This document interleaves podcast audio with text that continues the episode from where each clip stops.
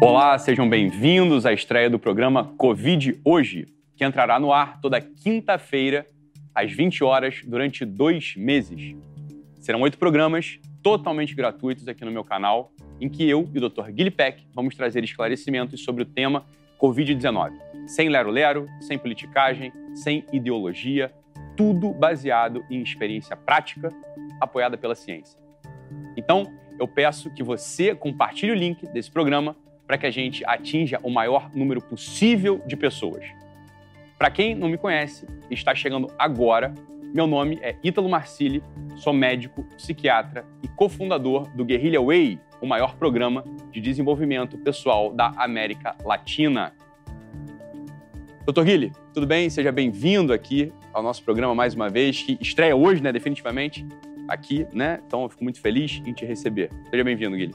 Ítalo, para mim é um prazer né, de poder falar de Covid-19 de modo apolítico, baseado em ciência, claro, dando a nossa opinião, afinal, a observação faz parte da ciência também, mas a gente está aqui para acalmar os corações, como eu costumo dizer, das pessoas que estão nos assistindo e trazer informação de boa qualidade. Então, para quem não sabe, o Dr. Peck é médico, arritmologista e está na linha de frente da Covid-19 desde o início e já tratou mais de mil pessoas. Né? Então, sejam todos muito bem-vindos ao nosso programa e iniciando logo, né, a gente vai falar aqui sobre alguns tópicos. Tá bom? No programa de hoje, então, a gente vai falar sobre três temas importantíssimos. Tema 1, um, mitos, falácias e polêmicas na Covid-19. Quem assistiu a Masterclass exclusiva para assinante GW sabe que a gente fala sobre isso lá dentro. Então hoje a gente vai atualizar esse tema. Tema 2. Vacina. Afinal, gestantes devem se vacinar ou não? Tema quentíssimo, importante. Tema 3. Tratamento. A gente vai falar aqui sobre o que há de mais recente no tratamento da doença. E no quadro É Ciência de hoje, um tema polêmico.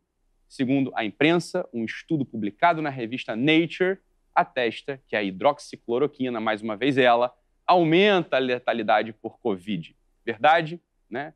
Será que né, isso é ciência ou não. Tudo isso você vai acompanhar agora aqui no programa Covid Hoje. Guilherme, tema 1, um, logo, rápido, valorizar o tempo de quem está assistindo aqui a gente, mas sem perder profundidade. Né? Então, a questão é a seguinte, né? aqui sobre mitos, falácias e polêmicas da Covid-19, sobre vacinas, a gente sabe, né? a mídia divulgou isso amplamente, para quem não é da área, mas a gente que é da área sabe que uma vacina normalmente demora de 5 a 10 anos entre os primeiros experimentos, né? entre o desenvolvimento da, da, da droga até ela poder ser comercializada. E no caso desse de emergência, uma, uma, uma contingência sanitária, fez com que todo esse processo fosse abreviado para 12 meses. Essa vacina, né, com esse período mais abreviado né, de confecção, gera insegurança evidente psicológica em quem não é especialista. Agora, do ponto de vista médico, há motivos para a gente ter algum tipo de medo né, de que essa vacina foi feita, como dizem, a toque de caixa e pode trazer algum prejuízo para quem tome? Olha, Ítalo, efetivamente isso é a primeira vez que acontece uma vacina é, ser desenvolvida e licenciada tão rápido assim, né?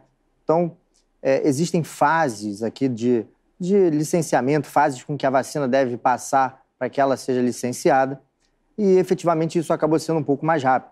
Mas como é que a gente pode consertar isso? A gente ainda está dentro do experimento. A gente está na chamada fase 4, que é a fase de vida real. Então, a gente tem que notificar, a gente tem que fazer vigilância dos casos né?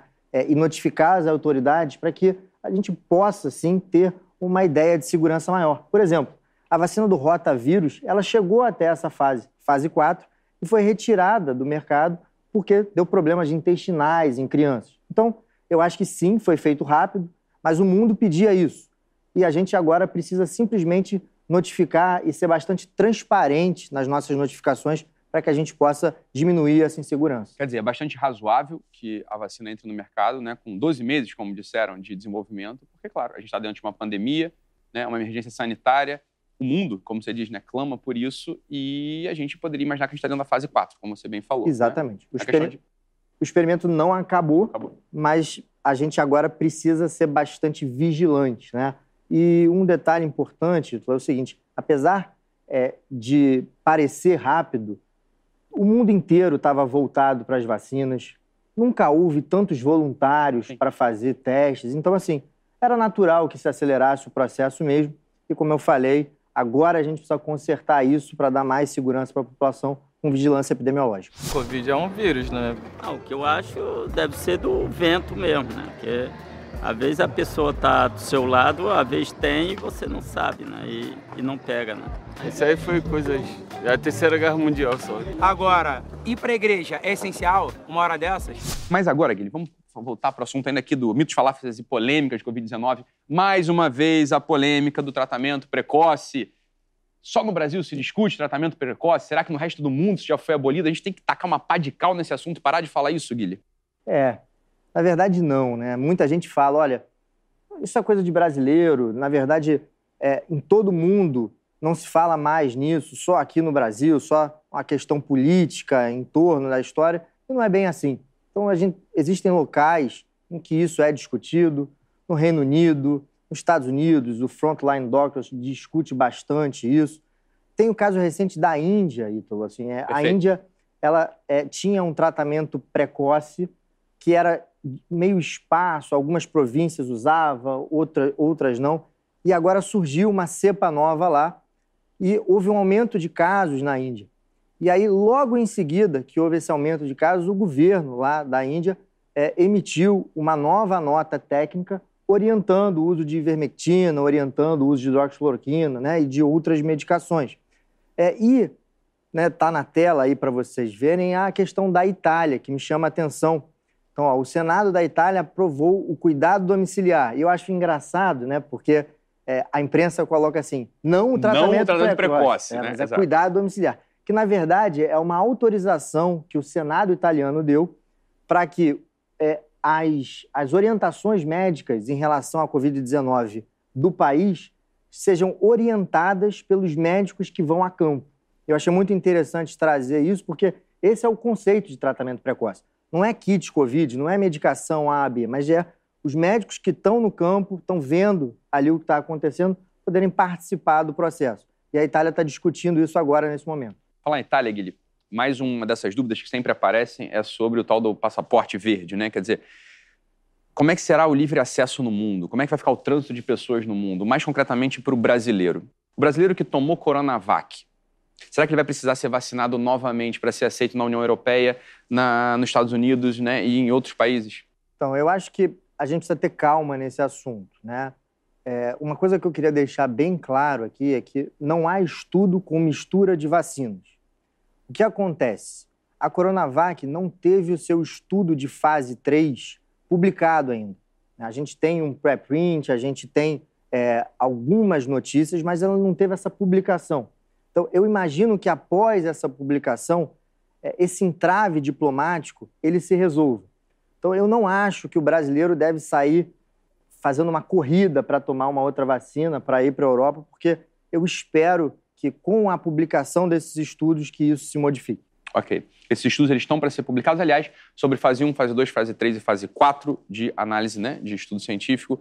A gente, para liberação de medicação, a gente vai deixar um link aqui embaixo para vocês poderem ter acesso e ler direitinho o que, que é a tal da fase 1, o que, que é a tal da fase 2, a fase 3 e a fase 4, para quem se interessa nesse tema, não ficar perdido, boiando quando a gente fala fase 3, fase 4, né? Mas que diabo a gente está falando?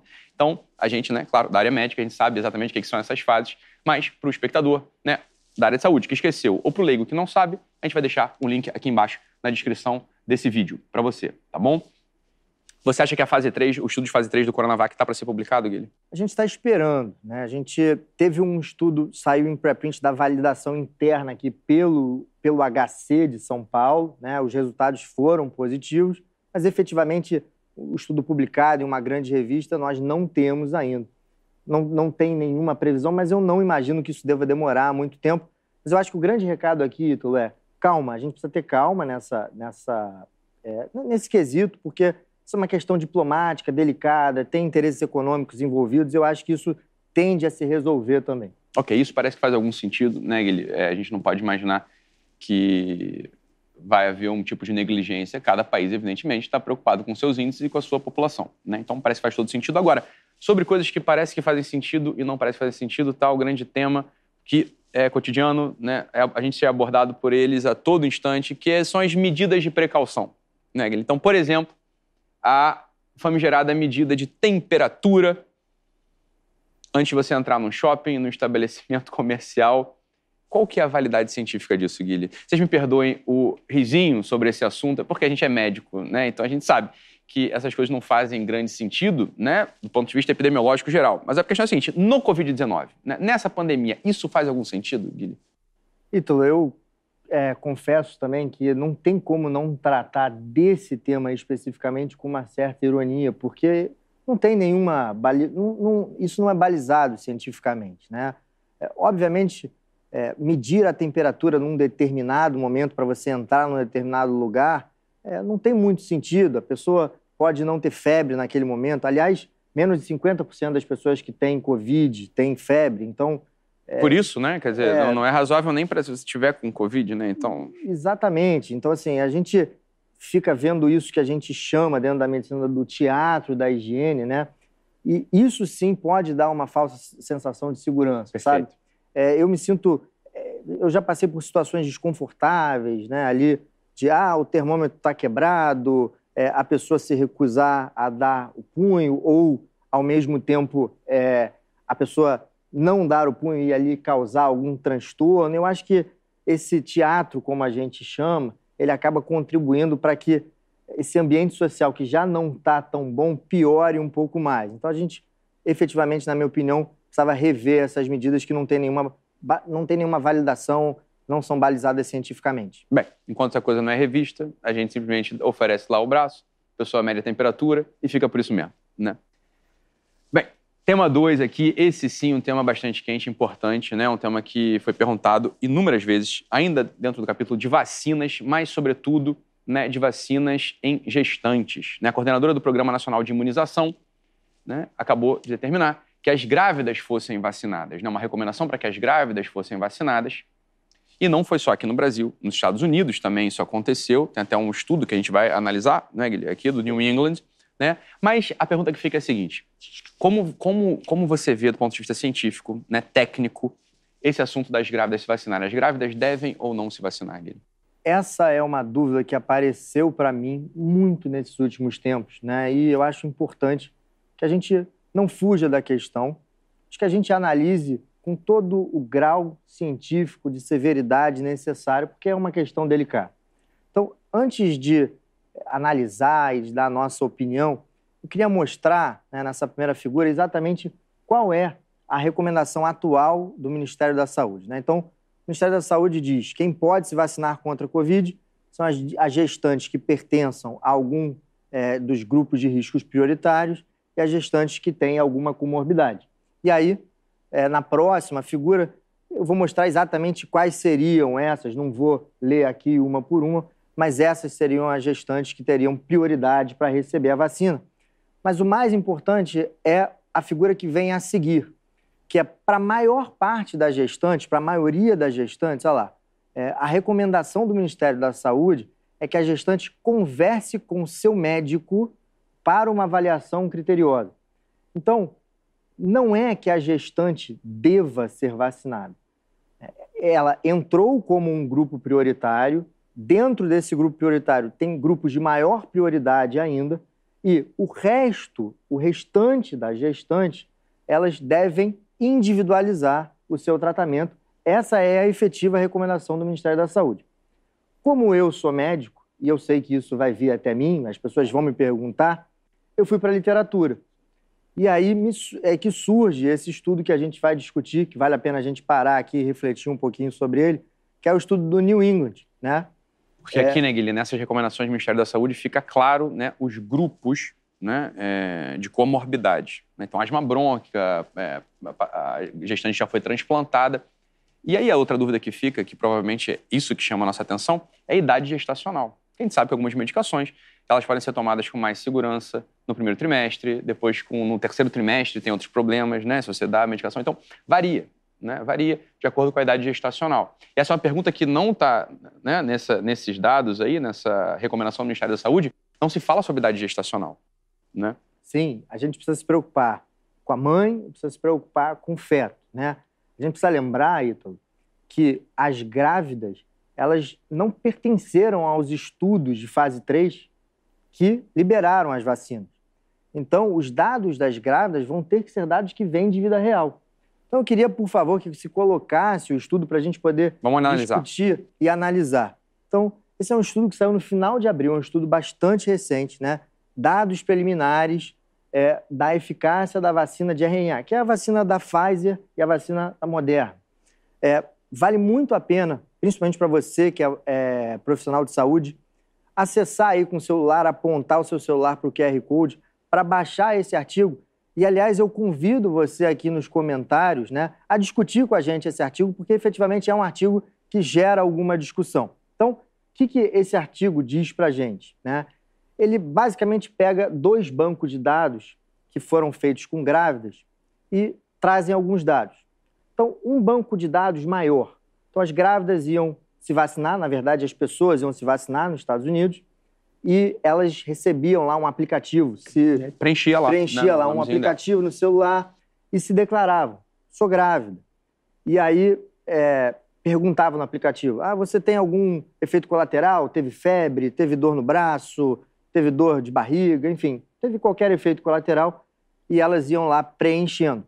E parece que para a mãe, para a mulher em si, né, é uma vacina segura. Os dados que nesse estudo tiveram 35 mil grávidas, nesse maior banco de, de- de dados, foram dados positivos para gestantes. Ou seja, as gestantes não tiveram efeitos colaterais muito diferentes do restante da população. Exatamente. né? É seguro para gestante. Isso fica bem claro. Mas aí a pergunta que fica é: e para o feto? Né? E para o feto? E a resposta veio através da análise de um segundo banco de dados. Então, aquelas pessoas que se declararam gestantes, elas foram convidadas pelo Ministério da Saúde ou pelo CDC, né, o Centro de Controle lá de Saúde da- da- do- dos Estados Unidos, a participarem de um segundo banco de dados. Esse banco de dados assim mais robusto. Então, as grávidas eram convidadas a mostrar os seus exames, eles precisam provar que estavam grávidas, é, os exames de sangue, ultrassom, é, a evolução da gravidez. E esse banco de dados tinha cerca de 3.000, 3.500 grávidas que foram acompanhadas aí num período de dois meses. E dentro desse grupo de grávidas, aconteceram 827 eventos gravídicos. O que é um evento gravídico? É um bebê que vem, né, a- vem ao mundo, seja ele vivo ou seja ele morto, natimorto ou um aborto. Ou seja, com menos de 20 semanas também. Com menos né? de ele, 20 ele, semanas ele também. considera evento gravídico né, é, qualquer interrupção, por assim dizer. Né? Assim, o bebê que nasce vivo, que nasce morto ou que tem um aborto ali com menos de 20 semanas. Perfeito. E aí eu te convido e convido o nosso espectador a analisar essa tabela, que é uma tabela é, que gera dúvidas, né? É uma, que é ali a primeira linha da tabela que fala de aborto. Então, ele fala que os pacientes que tomaram a vacina tiveram 14% de aborto. 14% de aborto. E isso não se difere muito do que eles consideram normal para uma gestação, se você olhar na coluna anterior. No entanto, no entanto, quando a gente olha esse artigo, a gente vê que 700 pessoas, né, das 827, tomaram simplesmente no terceiro trimestre. Portanto, só 127 tomaram a vacina no primeiro e no segundo trimestre. E se só 127 tomaram no primeiro e segundo trimestre, e a gente tem ali um dado de 104 abortos, né? se a gente divide 104 por 127, a gente acha um- uma taxa de aborto ali em torno de 80%. Então, isso gera alguma dúvida. E me parece né, que a vacina pode não ser tão segura assim no primeiro e no segundo trimestre, especialmente. Então, a gente, inclusive, através de assessoria, mandou uma carta para o New England para eles explicarem esses dados para a gente. E aí a gente efetivamente precisa discutir se para o feto, principalmente no primeiro e no segundo trimestre, há segurança em aplicar essas doses de vacinas para as grávidas. Claro, Guilherme. Ali no estudo, então, se você for reler, né, for ver novamente a imagem, né, houveram 827 eventos gravídicos e, tudo bem, né, 104 né, desfechos, né, abortos, né, desfechos que podem ter sido né, causados ou não pela droga. Esse é o ponto. E a interrogação aqui fica, fica essa que é a interrogação, isso que a gente tem que perguntar, né? Porque existe um outro dado que é o seguinte, você tem abortos com menos de 20 semanas aí. Né? Então, qual que é o numerador e o denominador certo para fazer a análise? É isso que não fica claro nesse estudo. Ou seja, o profissional de ponta, né, o profissional obstetra, né, o ginecologista, o clínico que esteja atendendo uma grávida e vá dar a ela, né, ou seja, sobretudo as grávidas com gestações inferiores a 20 semanas. Né? Acho que esse que é o ponto. Esse é o ponto. Olha, chegou uma grávida no meu consultório, tem menos de 20 semanas, o que, que eu falo para ela?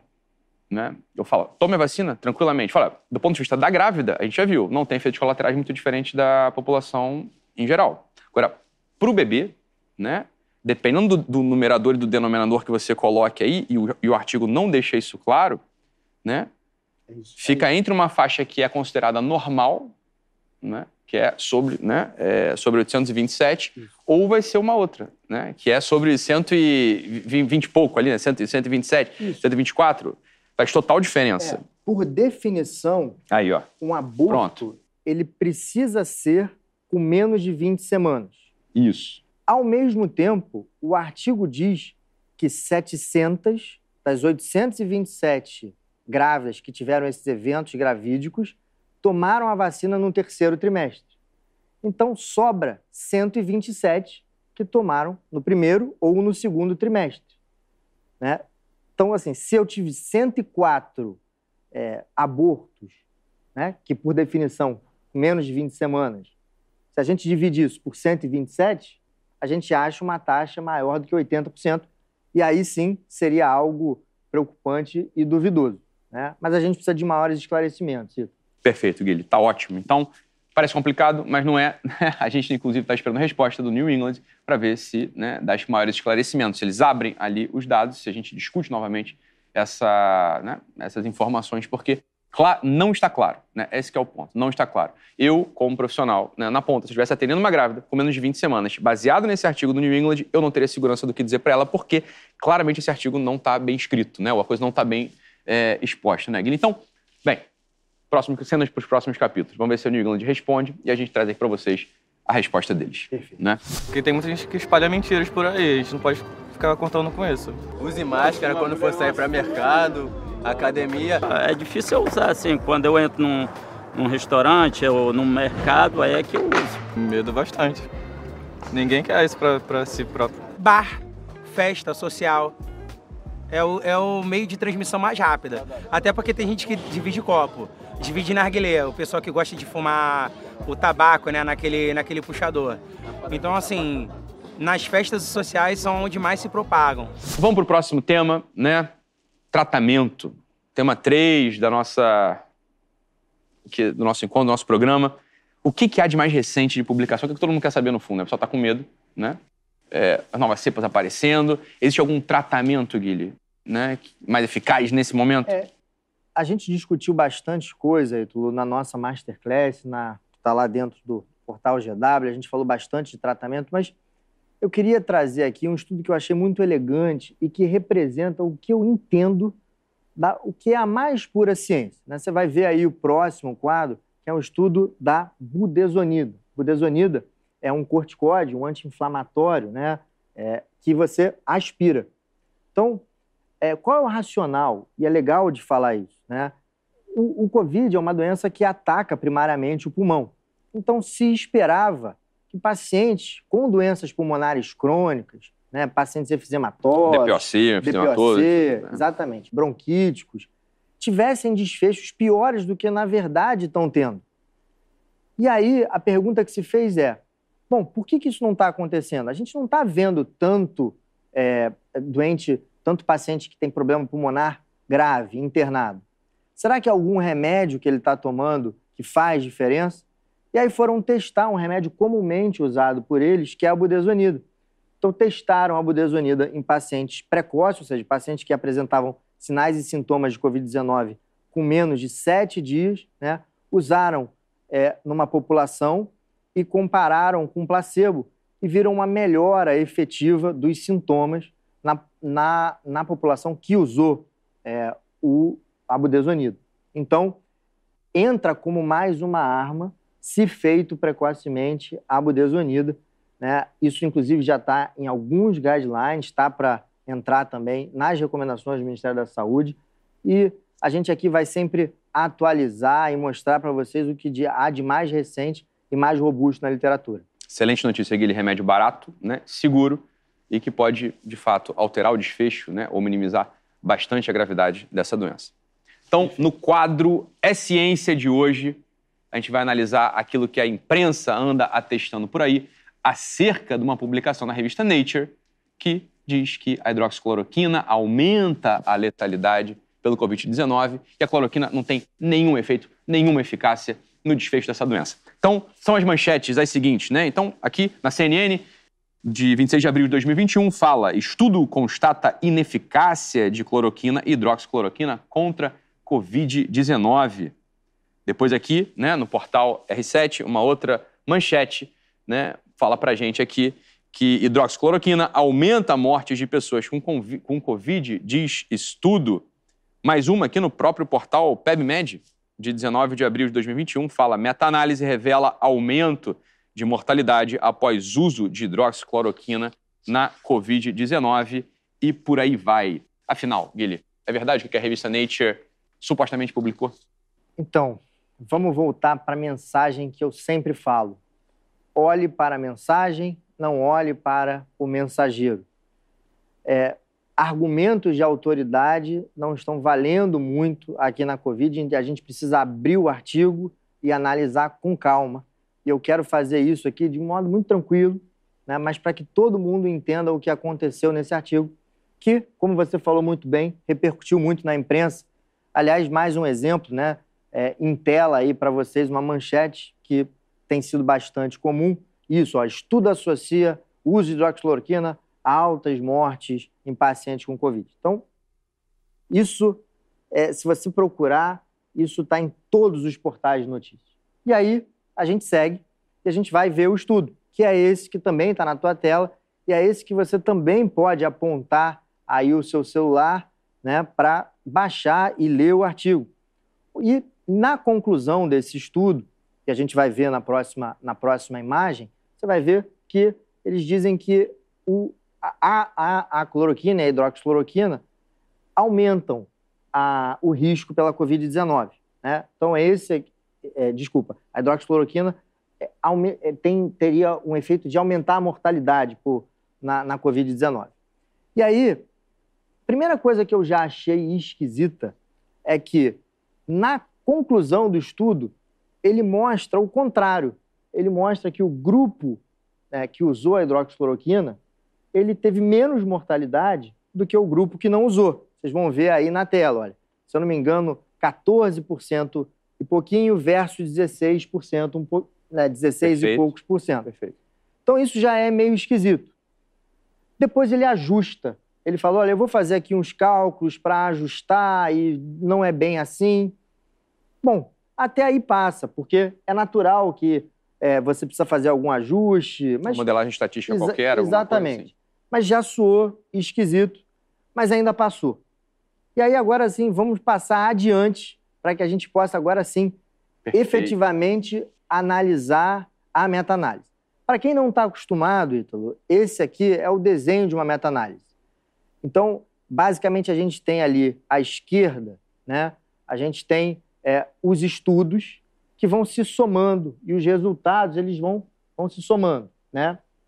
Então, se você olhar o resultado do estudo, é um estudo negativo, é um estudo que mostra que a hidroxicloroquina aí poderia aumentar a mortalidade. Agora, qual é o pulo do gato? Olhe para direita, olha lá para cima e olha que o artigo ele dá pesos para os estudos, né? Ele dá pesos para os estudos.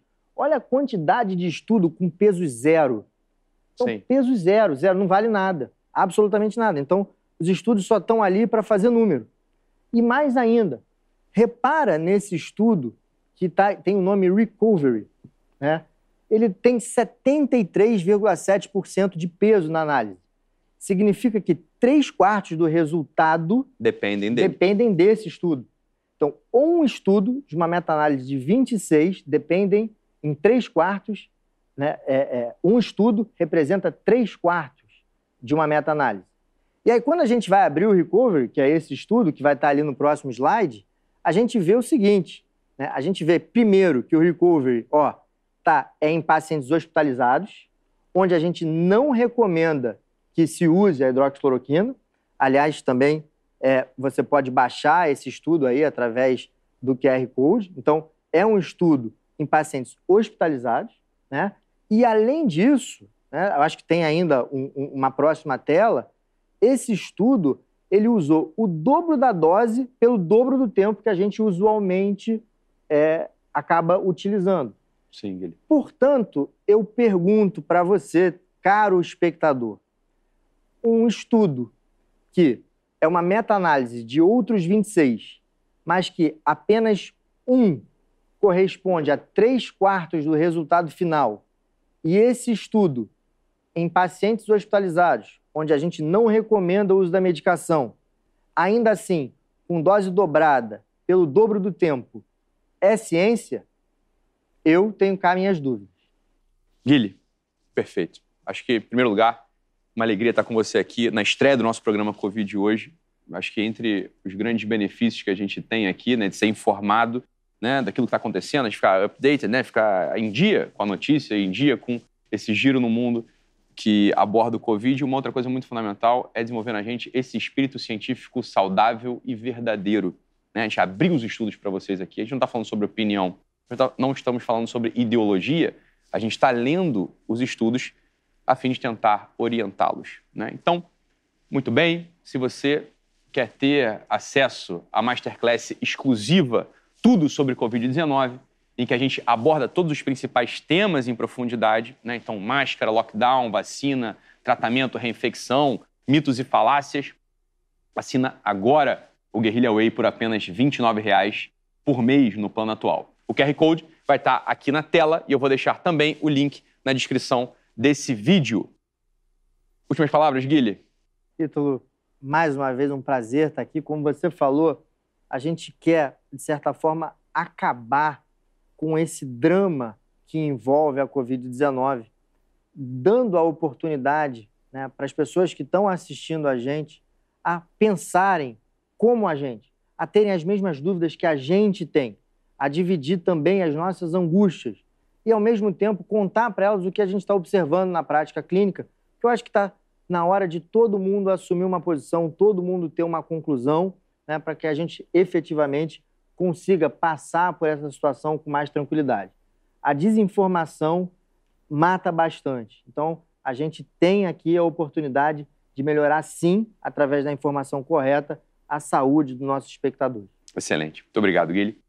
Então, eu e o Dr. Guilherme estaremos aqui na próxima quinta-feira, às 20 horas, com o segundo programa Covid Hoje. Compartilhe o programa de hoje com todas as pessoas que você gosta, com seus familiares. Ele vai ficar gratuito aqui no YouTube por tempo indeterminado.